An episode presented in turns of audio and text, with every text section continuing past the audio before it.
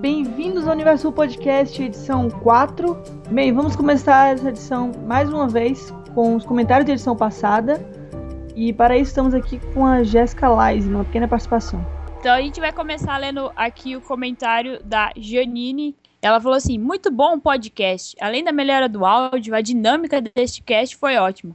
E a volta do Android. Eba! Estava com saudades dos seus comentários ranzinzas. Por mais que neste episódio não teve nenhum. Gostei muito do caminho que a conversa teve, não repetiram coisas desnecessárias que já sabemos. Ao invés disso, acrescentaram informações novas. Estava sentindo falta disso. Pois é, Janine, a gente está tentando melhorar o podcast a cada edição. Espero que dessa vez a gente acerte cada vez mais. E obrigada o outro comentário é da Larissa Couto. Ultimamente, muitas pessoas vêm falando mal do Mofá, chamando-o de machista. Vocês podem comentar o que acham dele como escritor? Obrigada. Olha, Larissa, é o seguinte. A gente, se eu pudesse falar assim, eu falava assim, Mofá, a gente ama você, Mofá. Não liga pra esse pessoal que fica morrendo de inveja que você pode escrever uma série tão legal quanto Doctor Who. E eu acho que o Mofá realmente ele deu um up na, na, em Doctor Who e acho que as pessoas sentem inveja do sucesso que Doctor Who tá fazendo mais sucesso agora do que na época do Russell T. Davis. E algumas pessoas ficam aí falando mal do Moffat, só por causa disso. E o outro comentário é do Diego Leal. Ele falou assim: Gostei do podcast. O único ponto negativo foi a música no final, que ficou muito alta. Teve pontos de conversa que não consegui entender. Mas o resto estava com um áudio muito melhor e bem claro. Quanto ao episódio, não gostei muito. Não sei se foi a interpretação do ator que fez o pistoleiro ou foi a direção. Não consegui acreditar no personagem e o doutor colocando ele como xerife. Achei estranho, pois ele tinha acabado de matar várias pessoas, mesmo eles sendo os responsáveis pelo sofrimento dele. E o doutor não costuma lidar bem com isso. Bom, Diego, então, como eu já disse, a gente está tentando melhorar o podcast a cada semana. Esperamos que no ano que vem ele esteja melhor. Que a gente vai comprar mais equipamento e tudo mais. E quanto ao episódio, é, teve várias pessoas que não gostaram, teve umas que amaram. Bom, você viu as nossas notas no, ao final do podcast. E quanto a, ao, doutor, a gente pode ver que ele está bem mudado mesmo nessa temporada. E esperamos que isso tenha algumas consequências, realmente. Obrigada por todos que ouviram e até mais. Muito obrigada, Jéssica. Hoje a gente vai falar sobre o episódio The Power of Three, quarto episódio da sétima temporada. Eu sou o Matheus Carvalho, apresentador dessa edição. Eu sou a Juliana Benjamin. Eu sou o Matheus Fresma, do Terra Zero. Ah, e eu sou a Julia Buquerque, vai 42. Então, The Power of Three, escrito mais uma vez pelo Chris Chibnall, que foi responsável pelo segundo episódio, Dinosaurs on a Spaceship. Dirigido pelo Douglas McKinnon, ele já dirigiu o, episódio, o duplo do Suntown Strategy, depois no Sky, e também dirigiu uma produção do Moffat de 2007, baseado na obra Dr. Jekyll and Mr. Hyde. E a gente tem no elenco o Mark Williams como Brian Williams, mais uma vez, o Steven Barkoff como Shakri, Karen Gillia como Amy Pond, Arthur Darby como Roy Williams, Matt Smith como Doctor e Gemma Redgrave como Kate Stewart. Bem, o episódio tem um feeling bem era RTD, vocês não acham? Aquela coisa toda de celebridades, o apresentador do Aprendiz aparecendo, aquele professor Alex Cox, eu acho. Não. Brian, Brian Cox. Brian Cox. E aquela coisa toda dos jornais, os apresentadores aparecendo. Eu até estranhei a falta daquela Trinity, lembram? Que aparecia sempre na era da RTD.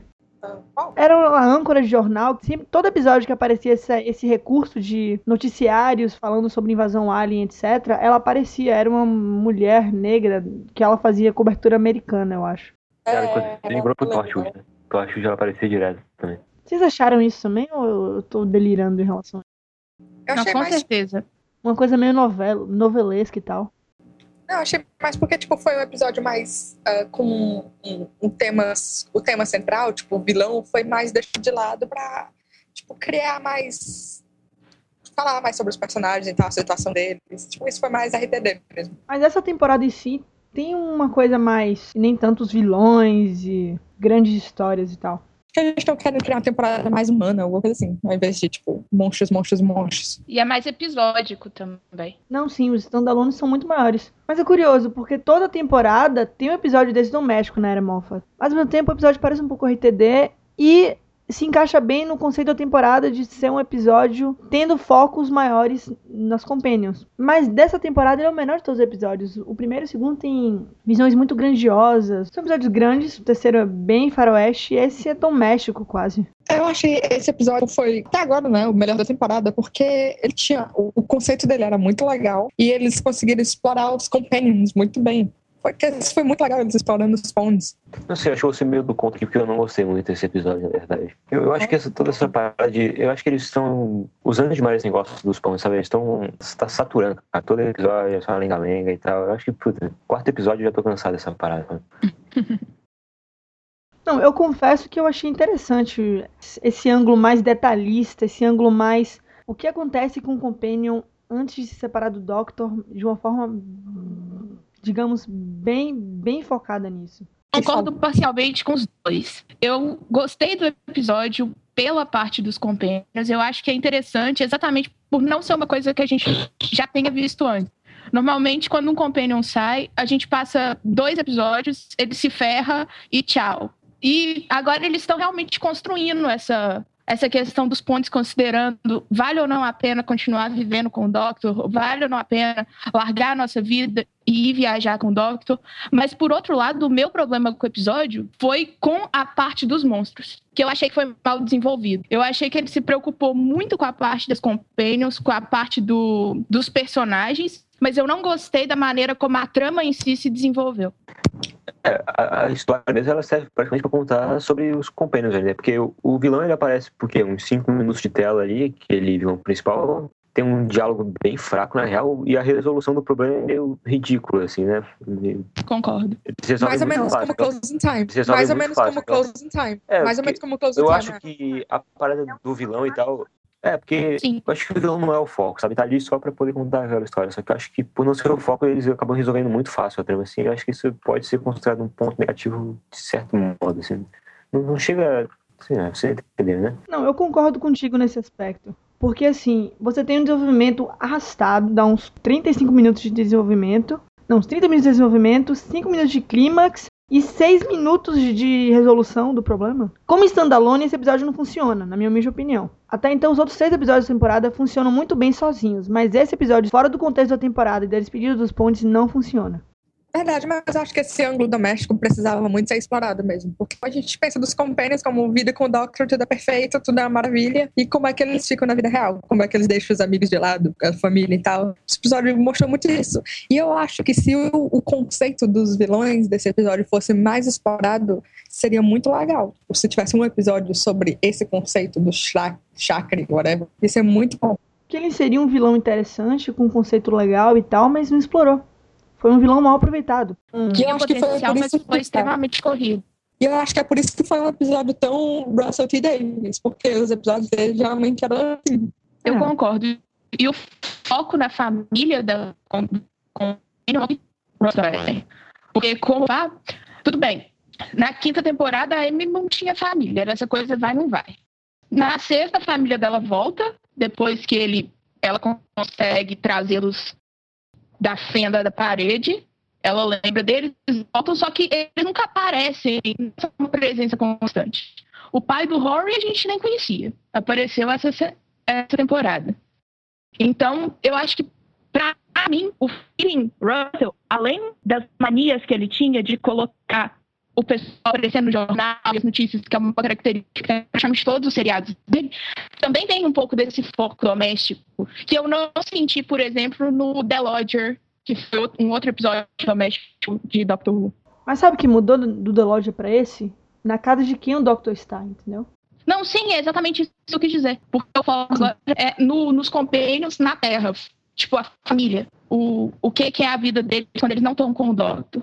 Em relação a Amy, eu acho que os pais dela são meio deixados de lado. É a explicação que eu me dou, né? Que ela tá acostumada a ter, tipo, pais, por causa dessa confusão Sim. de timelines. Sim. Mas parece que o Moffat criou esse arco, porque na quinta temporada você tem a Amy sem família, o Robbie se encaixa com ela num determinado ponto. Na sexta temporada, ele já tem uma casa, né? Aí eles começam a ter uma vida própria, assim, o Doctor. E agora a coisa cada vez tá mais afastada. A vida com o Doctor tá virando algo mais ocasional. Cada vez mais isso. E é diferente do normal. Eu acho essa diferença interessante. Essa coisa, pelo fato de ser inédito, é interessante. Porque a série atual sempre focou no, nos Companions. Mas nunca chegou a focar nos Companions sem o Doctor. A única Sim. vez que isso foi citado foi com Sarah Jane, eu acho. Isso foi bastante interessante. Com certeza. É, tipo, mostrando que a vida dos Companions às vezes não gira ao redor das aventuras deles com o Doctor. Eles têm, tipo, família, amigos, eles têm compromissos da vida. Coisas que, tipo, eram ignoradas no passado. Sim. E a gente, é, a gente acabou gravando um podcast de Dr. Why, que eu acho que nunca nem foi ao ar, mas que a gente estava falando das Companions e a gente estava discutindo exatamente isso, de como, é, mesmo quando as Companions saem da vida do Doctor, o Doctor não sai da vida das Companions. Pelo menos nas quatro Companions da, da série atual que a gente já teve, por exemplo, no caso da Marta, a Marta saiu por escolha própria, mas ela foi influenciada de tal maneira em cima do Doctor que ela continua lutando pela. trabalhando na Unity e tal. Então, tipo, é a primeira vez que a gente pensando em voltar para uma vida normal sem o Doctor. E eu achei isso uma coisa muito interessante. Se você for parar para pensar, a Amy não tinha uma vida normal antes do Doctor. Não, pois, eu acho exatamente isso que é bom, porque desde a vida dela foi tão focada no Doctor que agora ela só quer, tipo, uma vida normal, um vida cotidiano. Isso é interessante porque o Doctor criou isso, de certa forma. Quando ele deu a casa para eles, ele pensou nisso. Quando eles tiveram a Melody e ele deixou eles lá entre a quinta e a sexta temporada, que eles passam um tempo em casa sem viajar e tal, o Doctor pensava nisso. O que é diferente do que ele faz normalmente, o que mostra que talvez ele seja mais altruísta, não sei. Sim. É, talvez. Ou pode ser uma coisa só dos pontos especificamente. Não que ele tenha mudado, mas só a forma como ele vê os pontos especificamente a Amy. É, não, eu acho que ele, tipo, de alguma forma, como ele diz no episódio, ele já sabia que isso ia acontecer, especialmente com os Ponds, porque eles são um casal, eles querem ter uma vida. E ele tá tão cravado na vida da Amy, ele achava que algum dia ela ia parar, querer parar, tipo, férias, aposentadoria. Mas sobre a inserção da família deles no episódio, eu achei o Brian muito válido nesse episódio. Aquela cena em que o Brian tá com. tá todo mundo na tardes. E o Brian começa a sugerir o que, que será que os cubos podem ser, foi muito interessante. É que foi muito legal, cara. O Mark Williams é genial. E por sinal, o que, que vocês acharam dos cubos quando vocês viram ele pela primeira vez? Tipo, os cubos surgiram do nada e pã, o que, que vocês acharam? Cara, eu achei que ia ser um. que é um conceito muito legal. O conceito em si dos cubos foi muito, muito bom. Algo que é bonito, que os humanos querem colecionar e que tipo, ninguém sabe o que é, de onde vem, o que faz, mas que todo mundo tem. E é curioso que no momento que os cubos aparecem, o Doctor aparece por lá, e aí aparece a Unit pela primeira vez no episódio. E é um Unit muito diferente, né? Aparece a Unit pela primeira vez na, na era Moffat, né? Aí tá muito diferente da era RTD e da série clássica mais ainda. Acho que foi uma evolução mesmo. Que a Unit da clássica era uma coisa da clássica era aquela coisa da RTD tipo, também, mas tinha uma coisa militar. mais parece que depois que o Doctor passou por lá, ficou uma coisa um, a coisa de ciência ficou mais forte, né? Isso faz sentido em relação ao fato da Kate ser a chefe e ao mesmo tempo cabeça da área de ciência da Unit. Mas o uniforme tá muito mudado. Eu achei meio descaracterizado essa coisa da, do uniforme ser só um monte de caras com uniforme militar. Não ter aquela boina vermelha, aquele uniforme verde clássico. Ah, mas eu achei essa mudança da, da Unit muito legal, porque, tipo, mostra que eles estão evoluindo de uma forma adequada. Não, é o século XXI, a gente precisa de quê? Mais exército? Não, a gente precisa de ciência, tecnologia. É todo esse tipo de coisa. E a, eles estão querendo explorar isso, só que, tipo, do espaço. É, quanto ao uniforme, tu pode pensar que é, tipo, uma unidade da Unity só, né, cara? É que o pessoal de tropa de choque e tal precisa ter um uniforme diferente, assim. Não, faz sentido. Agora, convenhamos, Kate Stewart Alguém esperava alguma coisa dela? Foi um, um choque enorme. A atriz é uma Redgrave e toda vez que colocam um, alguém da dinastia Redgrave em série, principalmente da BBC, você pode esperar alguma coisa. E eu suspeitei pelo sobrenome. Tá aí, não, não eu não suspeitava, não, suspe... não esperava nada. Eu nem sabia que, tipo. Não, eu suspeitava que seria alguma coisa. Eu não suspeitava, eu não sabia se era X, Y ou Z. Mas eu suspeitei que pelo sobrenome ela teria alguma relação, principalmente por ela ser ligada à Unity, e pela atriz que estava fazendo. Eu acharam a atriz meio ruim. Não sei, ela não me convenceu muito, não. Ela tem um diálogo meio estranho. Eu tinha um problema com o diálogo, não com ela. Ah, cara, eu gostei dela no papel da filha do, do brincadeiro.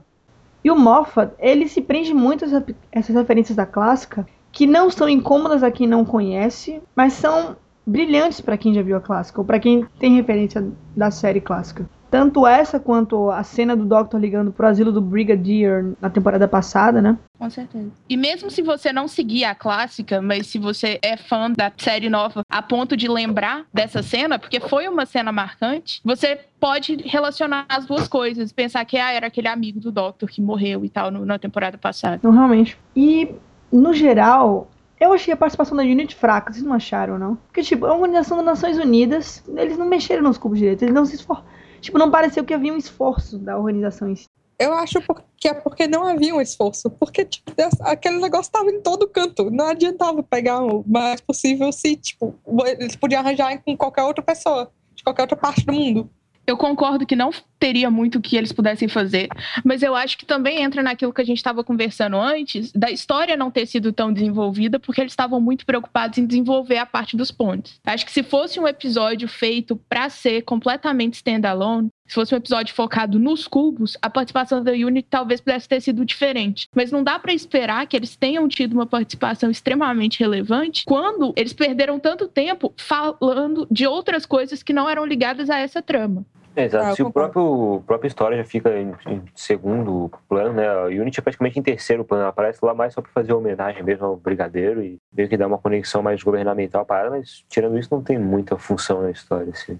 Eu acho que só tava lá para mostrar que, tipo, a invasão era séria mesmo, que tava em todo canto e etc. Não, realmente, mudando totalmente de assunto, agora eu sei. Mas a cena que você tem um Doctor, quando ele pousa na casa dos Ponds, fora da zona de conforto, pega uns cubos, ninguém sobe o que é aquilo, ele fica lá parado. Não, eu vou ficar aqui para analisar, vou observar os cubos. E você vê ele totalmente desconcertado ali, sabe? Ele vai cortar grama, faz embaixadinha, pinta um muro, joga o I, sabe? Total loucura, eu acho Achei aquilo muito interessante. Ah, cara, achei aquilo muito brilhante mesmo também. É um cara que viaja no tempo, no espaço-tempo, vai para todo buraco que tem no universo, em todo momento que ele pode na vida, sendo forçado a ficar numa vida cotidiana num planeta na esquina da galáxia. Achei muito bom. E é curioso também, essa cena, depois que o Doctor decide que ele vai embora, né? Ele pede pro Brian fazer observação para ele, e o Brian se envolve muito com isso.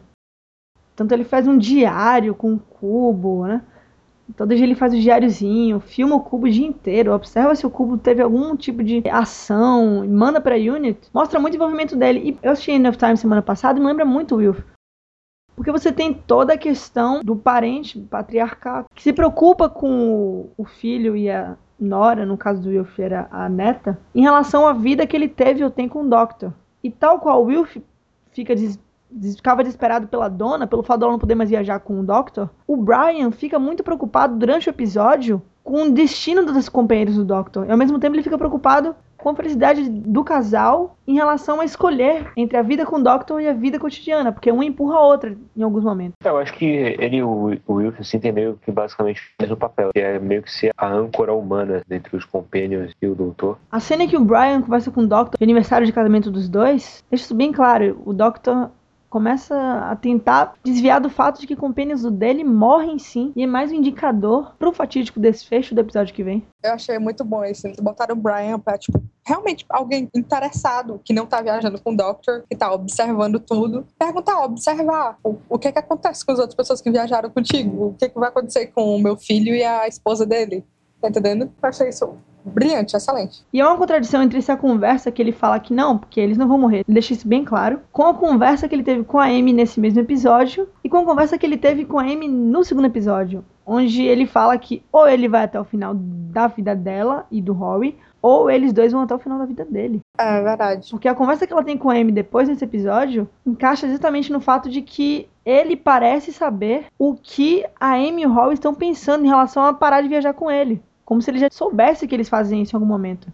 Mas acho que ele meio que só estava previndo. Ele era uma constante na vida deles e ele precisa parar em algum momento. Eles precisam uma pausa mesmo. Acho que ele só tava meio que prevendo isso. Porque por um momento, eu ouvi um podcast sobre isso também já. Ao mesmo tempo, eu tava conversando com a Mila, Time Lady, sobre isso. E surgiu a ideia de que, por exemplo, imagina se o Doctor. Imagina que os pontos morram no Angels Take Manhattan. Então, o que, que ele decide fazer? Ele volta no tempo a viajar com os pontos. Por quê? O próprio casamento fica bem claro que a gente vê o Doctor e os dois, eles vão viajar, né? E tem aquela cena deles debaixo da cama do, do Henry VIII. E o Doctor comenta que o Rory deixou o carregador do celular lá no palácio. Sendo que em A Talk on Mercy, o Doctor comenta com o Rory que ele havia deixado o carregador dele no palácio do Henry VIII. Ou seja... Os episódios estão fora de ordem. Exatamente. Agora, que ordem você colocaria para esses episódios?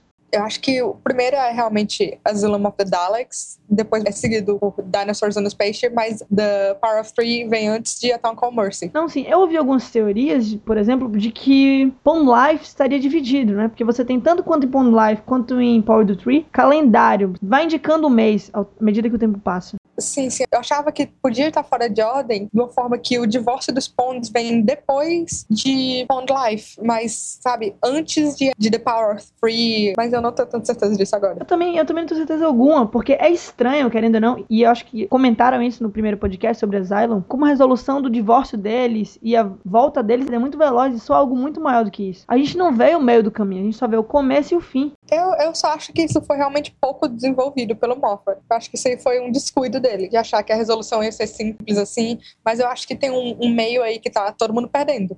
E agora a questão é: foi um descuido, foi mal desenvolvido, ou é que nem a jaqueta do Doctor que aparecia do nada lá na quinta temporada e na verdade era o grande boom do final, que todo mundo achou que era um erro e no fim das contas não era, era o Doctor voltando no tempo. Então eu acho que tem coisa aí sim que tá completamente fora de ordem e antes eu achava que o último episódio da temporada seria o episódio dos Daleks, por algum motivo. E eu suspeitava disso porque o Doctor fica falando do Natal no episódio dos Daleks e da lista de presentes de Natal dele no episódio seguinte. E aí, eu, por algum motivo, eu tinha na minha cabeça que eles estavam invertidos, mas eu não acho que seja uma inversão completa. Eu acho que os episódios estão realmente fora de ordem e que a gente não viu tudo. Agora, a questão é: algum dia vai ser explicado a ordem certa, vai fazer um sentido ou não. Mas o que fica claro é o seguinte: o segundo episódio vem antes do quarto, Sim. E o terceiro provavelmente é colado com o quarto. Sim, eu concordo. É, sim, concordo. Porque é só como se eles estivessem viajando com o Doctor no final, depois eles já estão lá no, no Velho Oeste. Agora, o primeiro e Pond Life podem estar colados. A quinta parte de Pond Life, que é o final, com eles tendo divórcio, provavelmente está colado com o primeiro.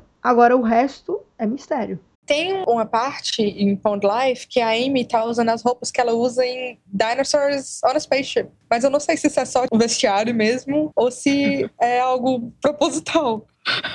Vamos salvar a verba. Pois é, como o Dr. Who sempre faz. Né? The Bad Wolf Bay, tipo, parece cada temporada. é hilário quando sai fotos novas, o pessoal surta no Tumblr. Oh, meu Deus, a Rose vai voltar! Não, não vai voltar, gente. Eles só estão aproveitando o cenário. é a única praia que tem em Cardiff. e aquele templo também, onde eles gravaram Let's Kill Hitler. Sim, sim.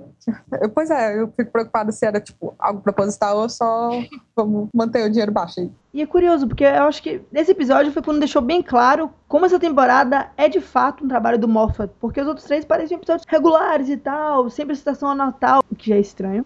Eu não reparei nenhum luz piscando. Vocês viram alguma coisa? Uh, eu não reparei nada, mas não aparece o Natal lá? Luz piscando teve. Teve pisca-pisca na festa dos Pontes. E teve Natal. Eles passaram pelo Natal. Ah, verdade. Isso vai. Isso, isso é muito. Não, isso pode ser tanto uma referência assim, propósito, tanto quanto pode ser algo enlouquecedor. É mofa, né? Afinal. Isso pode ser algo só pra enlouquecer mesmo os fãs, ou pode ser algo realmente relevante. Isso Eu ainda acho que o, o Mofa tá mesmo seguindo aquela história do arco que vai durar três temporadas. E nada tira isso da minha cabeça. Eu quero é. ver no que vai dar, mas eu acho que é um arco de três temporadas. E que vai ter coisa lá no Eleventh Hour que a gente não percebeu ainda e vai chegar no final dessa temporada e vai falar, filho da puta. Cara, The Pond em Eleven Hour. Aquele laguinho pra pato. Que não tinha pato. Isso ainda tá na minha cabeça. Vai perseguir a gente pra sempre. Não, e acharam um negócio agora que quando, tipo, em The Eleventh Hour, quando dão zoom no cartão de identidade do Rory, que ele se formou em 1990. A data tá errada, é isso. Todo mundo É, esse tá daí eles já falaram 500 vezes que foi erro da produção. Mas o Moff é troll e eu só acredito quando terminar essa temporada e não tiver tido nada a ver. É, eu só acredito quando o Moffat sair e pronto. Eu acredito quando o Matt Smith sair, quando esse Doctor sair. Nada, quando o Moffat sair, ainda vai estar os dedinhos dele lá. Quando o Moffat sair, é isso. É outra coisa que eu tô achando muito interessante. Essa temporada a gente teve dois episódios do Chris Chibnall. E, é, pois é, eu tô achando que ele tá criando um, um pupilo aí. Tá dando uma de mestre e criando um pupilo pra tomar conta depois. Passado não teve nenhum, né? Aí quinta temporada teve dois episódios. Ano que vem, quem sabe, já surge mais um dele. E o cara já conhece Doctor Who, de certa forma. Porque ele trabalhou anos com Torchwood, vários episódios pra Torchwood. Inclusive, um dos piores de todos, Cyber Roman. Mas isso mostra como ele tá melhorando, cara. Porque The Hungry Earth e Cold Blood são episódios, desculpa, mas muito inferiores a Dinosaurs on Spaceship. Sim, é, é verdade. Eu acho realmente que o Moffat deve estar criando um pupilo pra tomar conta depois que ele sair. Mas eu não sei se devia ser o Chris Chibnall, que apesar da qualidade dos episódios dele estarem aumentando muito, ele ainda não chegou no nível a- de tomar conta da série. Contanto que não seja Matt Margettis, pra mim tá ótimo. Pelo amor Eu- de Deus, bate na madeira três vezes. Concordo. Senão a gente vai acabar com, sei lá, é melhor não pensar nisso. É, não. Eu- O Gaddis é uma contradição tão grande, que ele é tão bom em Sherlock, mas ele é tão ruim em Doctor Who. Acontece, né? Eu fico chateada. Ao mesmo tempo, ser um grande escritor não quer dizer que vai ser um grande showrunner. Então, nunca se sabe. É verdade, isso é curioso. Tem muita gente que critica o Moffat e adora os episódios dele ainda, né? Que não é o meu caso, vamos deixar isso bem claro. Eu acho que se quando Moffat sair, acho que devia ter mais um episódio do Toby Whithouse e do Tom McRae. Não. Não. Bota o RTT de volta!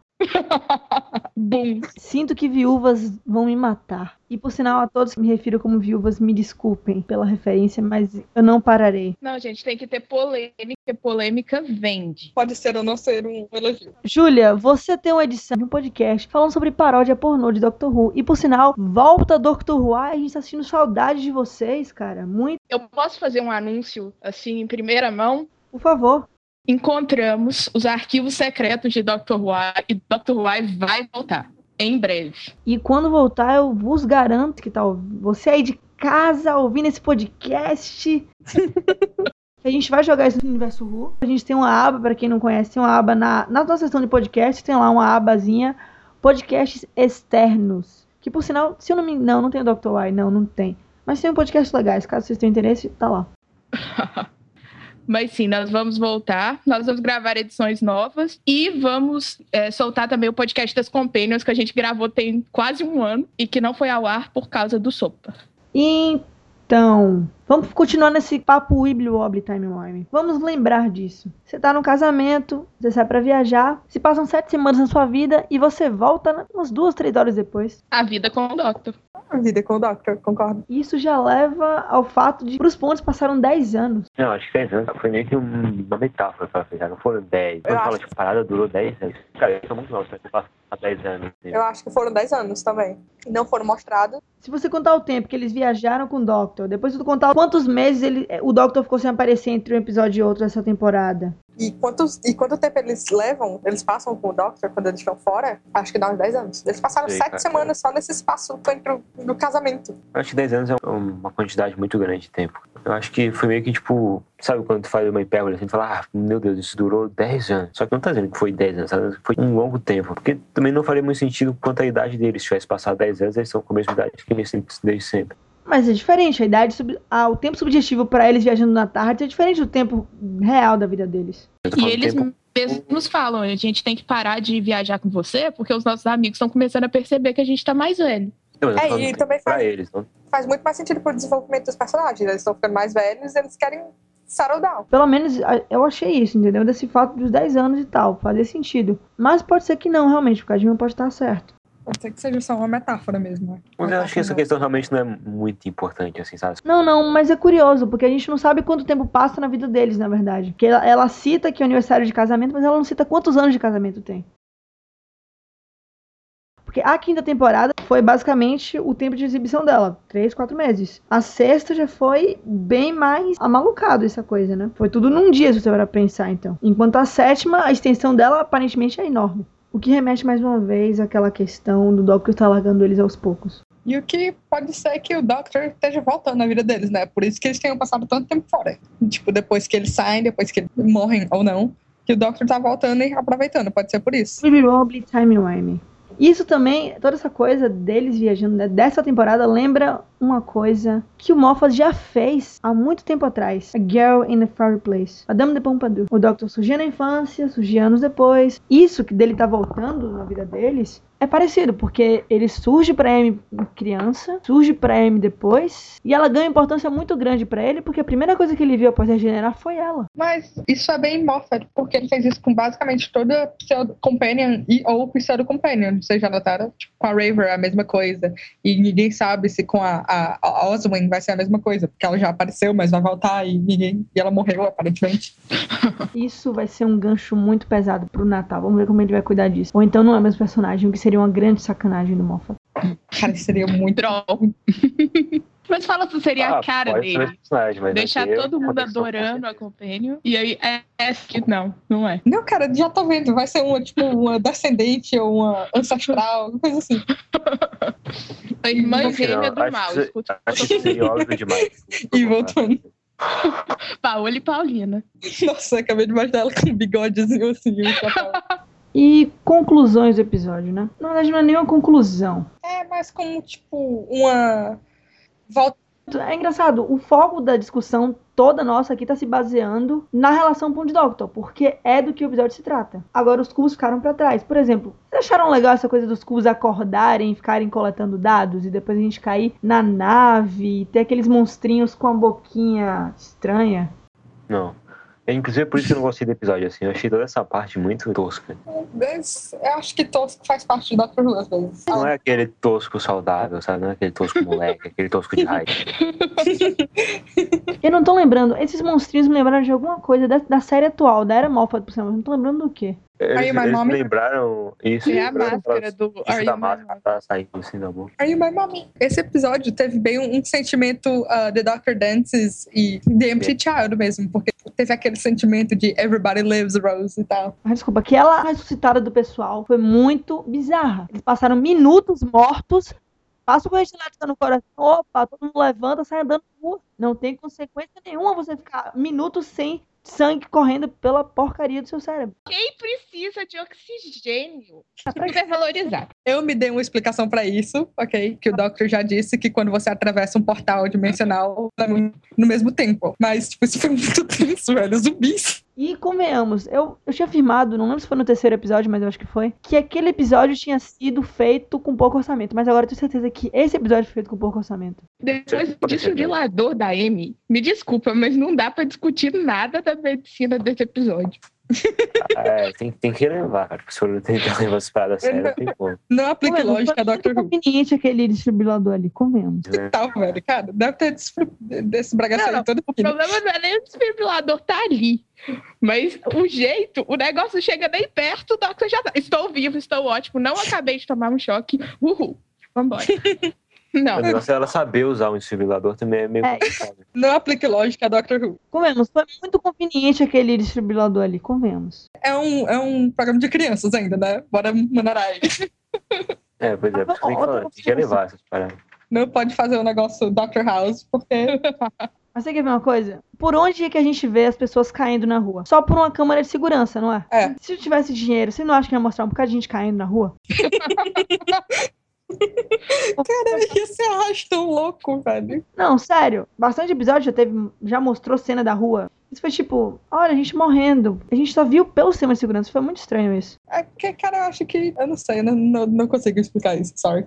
Ô, gente, é porque viajar para os Estados Unidos, gravar em Nova York, fica caro. Tiveram que economizar, Como tudo em Doctor Who, né? né? Eu tenho medo pela segunda parte dessa temporada, porque parece que vai ter um episódio de New Gaiman, né? Então. New Gaiman é o herói da minha vida. Tem uma foto dele, um altar aqui. Mas eu acho que o cubo todo, toda essa parte um cubo e tal, é uma alegoria de serem três, né? Tipo, cubo, sabe? Matemática, três.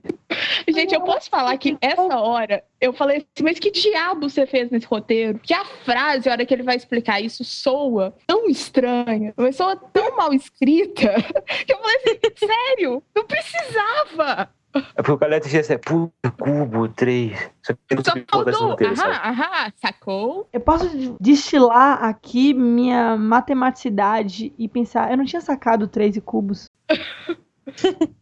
Não, Desculpa. o meu problema não foi nem com eles falarem isso, apesar de eu achar que não precisava explicitar, mas foi a forma como foi falado, sabe? A frase final, assim, aham. Cara, o nome do episódio não precisava ser esse. Claro, The Power of the Tree é uma clara referência ao poder dos três juntos. O nome do episódio podia ter continuado Cubed. Mas a tentativa de encaixar no contexto foi muito falha. Não, e eles, ou eles podiam deixar esse sendo o nome do episódio, apesar Não. de que o meu lado toque acha horrível ele não ser o terceiro episódio chamar The Power of Three, mas enfim. Eu acho que, tipo, poderia ter sido esse o nome, mas não precisava falar no roteiro, da É. forma como foi falado. Mas também, se falasse, ia ficar uma discussão por que diabos esse episódio tem esse nome. Aí o pessoal ia começar a falar que é porque, na verdade, ele é o terceiro episódio da cronologia. Pode ser por isso também, mas eu acho, cara, essa frase ficou mesmo muito moral do dia, viu?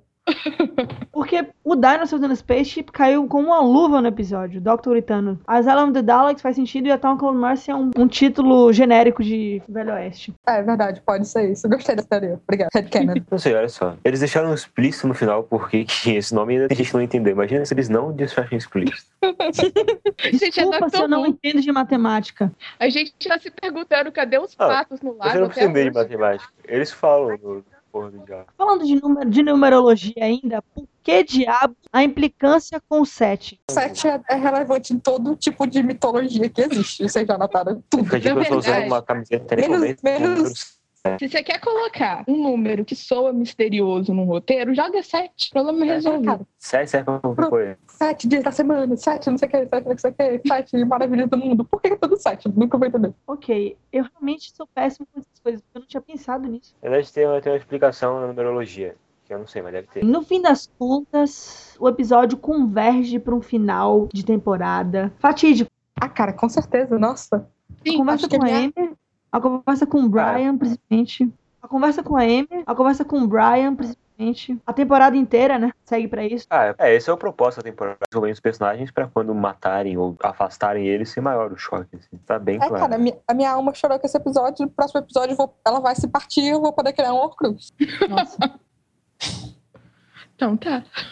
Mas é interessante que esse episódio, eu tava esperando no começo do episódio, quando eu fui ver. Gente, olha, eu acho que a River vai aparecer no final. Eu realmente acho que vai aparecer final. Eu falei isso no, no Ruvias de Minas Gerais. Eu cheguei a comentar isso pouco antes do episódio. Porque eles vazaram a preview e a forma como a River aparece na preview é muito natural. É tipo, ah, é lógico a River ali, é lógico que ela tá ali. E eu tinha certeza que a última cena ia ser a River aparecendo e falando alguma coisa, tipo, bum. E não. E esse, esse episódio dava pra aparecer mais coisa, cara. Eu acho que foi mesquinhagem mesmo, porque 41 minutos, pô. Eles, é, eles perderam muito tempo com coisa que podia ter sido mais condensada. Né? Semana que vem percam pra quem for ver pro streaming, 3 e 20 da tarde e termina 4 e 5. O que quer dizer que no universo o episódio vai sair antes de 4 e meia, mas tudo bem. Eu Verdade. só acho que eles estão. Vai ser tipo of the Daleks, eles vão querer fazer algo muito grandioso e acho que não vai dar tão certo assim. Em relação aos anjos, principalmente. É, eu também receoso quanto a esse episódio também. Acho que eles estão muito gananciosos quanto. Então, concluindo, eu quero a nota de vocês de 1 a 5 tardes e o que vocês acharam do episódio numa frase ou num comentário rápido. Minha alma chorou. Quatro. A nota de 1 a 5 eu vou dar 3, até pra ficar no tema do episódio, né? é um episódio relativamente fraco, assim. Eu acho que ele se perdeu muito em ficar tentando desenvolver os compênios. Eu acho que isso acabou ficando um pouco maçante. É um episódio mais ou menos, assim, né? 3 de 5. Como tem sido a média dessa temporada, aliás. Eu dou 3 de 5 também. E para mim é isso. Viva os pontes. Se você gosta deles, ótimo. Tenho certeza que você adorou esse episódio. Mas a trama podia ser melhor desenvolvida.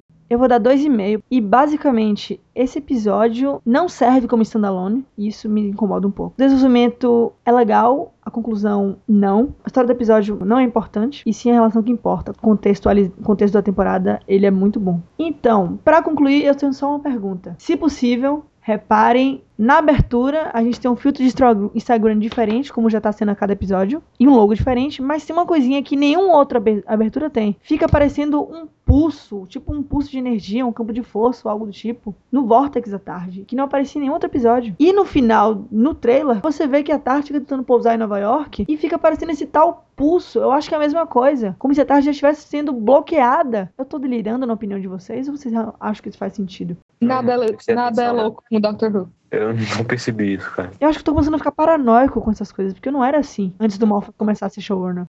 é, é Doctor Who, velho. É o que faz na sua vida. Vocês não estão achando meio feio esse, pô, essa saturação de verde, saturação de Muito feio. Tá muito Instagram, cara. Isso, eu achei isso feio. Mas eu achei legal a ideia de que a cada episódio vai ficando mais escuro. É, tá, tá ficando. Escuro, né? Tava verde, agora tá meio roxo. É, tá, agora, tá e é tipo. Semana que vem vai ser preto, né? É. E eu posso comentar que esse filtro de Photoshop que eles estão usando todo o santo episódio para mudar o, a cor do logo tá ficando muito, muito tosco. Não, o do dinossauro parecia grama. Tá muito mal feito. Esse desse episódio eu demorei pra entender o que o logo tinha a ver com o episódio. Depois eu percebi que eram vários cubinhos. Sei que eram escamas, na verdade.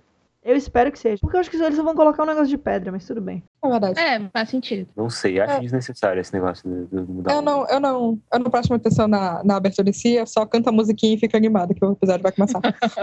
e a expectativa de você para o episódio que vem? Não sei, eu, eu, tenho, acho... eu tenho um pouco de receio que eles vão querer fazer um pouco demais do que eles podem e vai acabar ficando meio estranho. Eu acho os anjos um, bons vilões, né?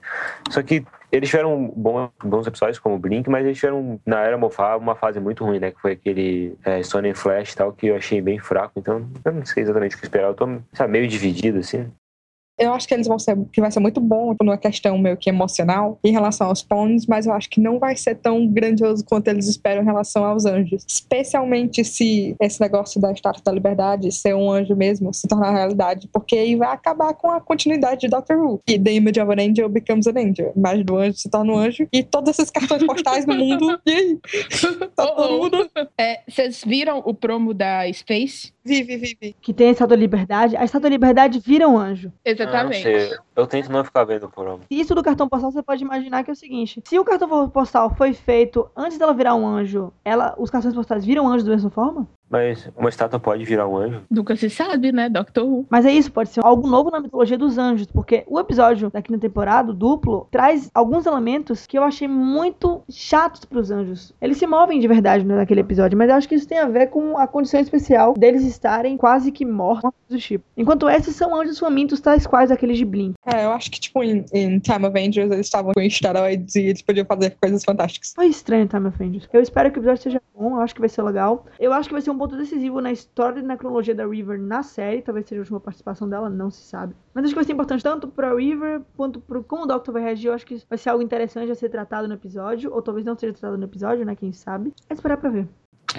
Eu, particularmente, acho que a River ainda deve aparecer mais uma vez para resolver aquela história dos portões de Trenzalore e como ela sabe ela... o nome do Doctor. Eu acho que ela volta no finale. Eu tenho essa impressão, mas não sei. Eu espero que ela volte.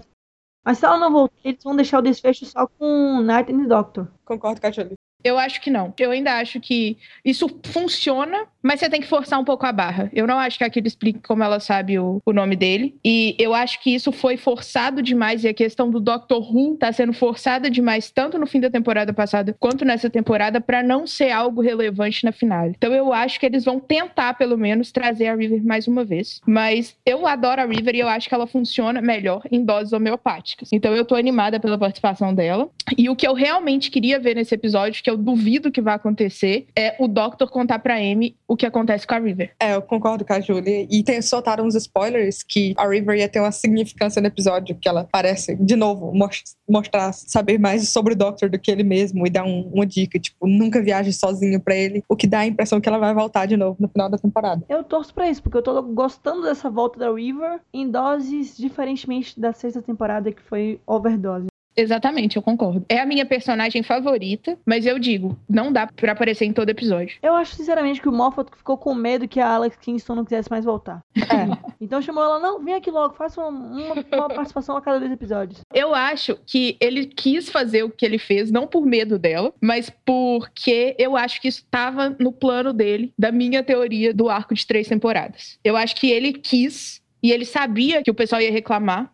Ele já deu entrevista nesse sentido, mas ele quis contar a história da River e fechar a história da River agora, porque a terceira temporada dele, para mim, é a o arco Doctor Who, literalmente. Descobriremos no, no meio do ano que vem, provavelmente. Ou no especial de 50 anos, né?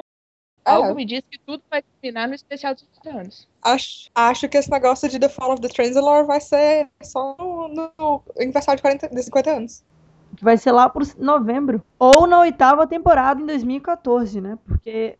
Não, ainda pode ser depois que isso, porque há a chance do Moffat já falou. Não, porque talvez no especial de 50 anos eu coloque um vilão novo. Mas enfim, né? eu não acredito em absolutamente nada que ele fale sobre o especial de 50 anos, sinceramente. Eu não acredito mais no Moffat. E eu espero que o Eccleston mude de opinião e volte, porque ele parece já tá mais meio mole em relação a isso. Eu espero que o Eccleston volte mesmo. O Nine e... tá muito subestimado. Exato. Então, gente, muito obrigada pela participação de vocês. Kajima, acho que você já tinha gravado uma edição que não chegou aí pro ar. Obrigado por essa volta. Júlia, obrigado. Área 42 fantástico como sempre. Dr. Y, ficamos felizes por ele voltar. Quem sabe a gente faz um crossover? Oh, super válido. Vamos combinar. Juliana, nossa queridíssima mulher das coberturas, porque sempre que você vê o Twitter do Universo Ru, por sinal, quem não segue, recomendo seguir, porque toda vez que tem um evento, divulgação de trailer, imagens, essas coisas, quem tá lá fazendo aquela cobertura massiva é a Juliana, e ela faz um trabalho incrível nisso. Muito obrigado. Obrigada. A você aí de casa que está ouvindo essa edição, obrigado. É uma edição um pouquinho mais curta, a edição não é tão boa, porque quem faz não é o nosso bom e velho diretor, mas sim esse pobre ser que vos fala, provavelmente. Escutem outras edições. Próxima edição é especial, porque a gente vai ter um pouquinho mais de gente no cast e teremos. Meu Deus, Angels Tech Manhattan, os pontos vão embora, River tá de volta. Fiquem atentos. Comentem comentários, comentem porque a gente fica de comentários. E muito obrigado e até uma próxima. Adeus.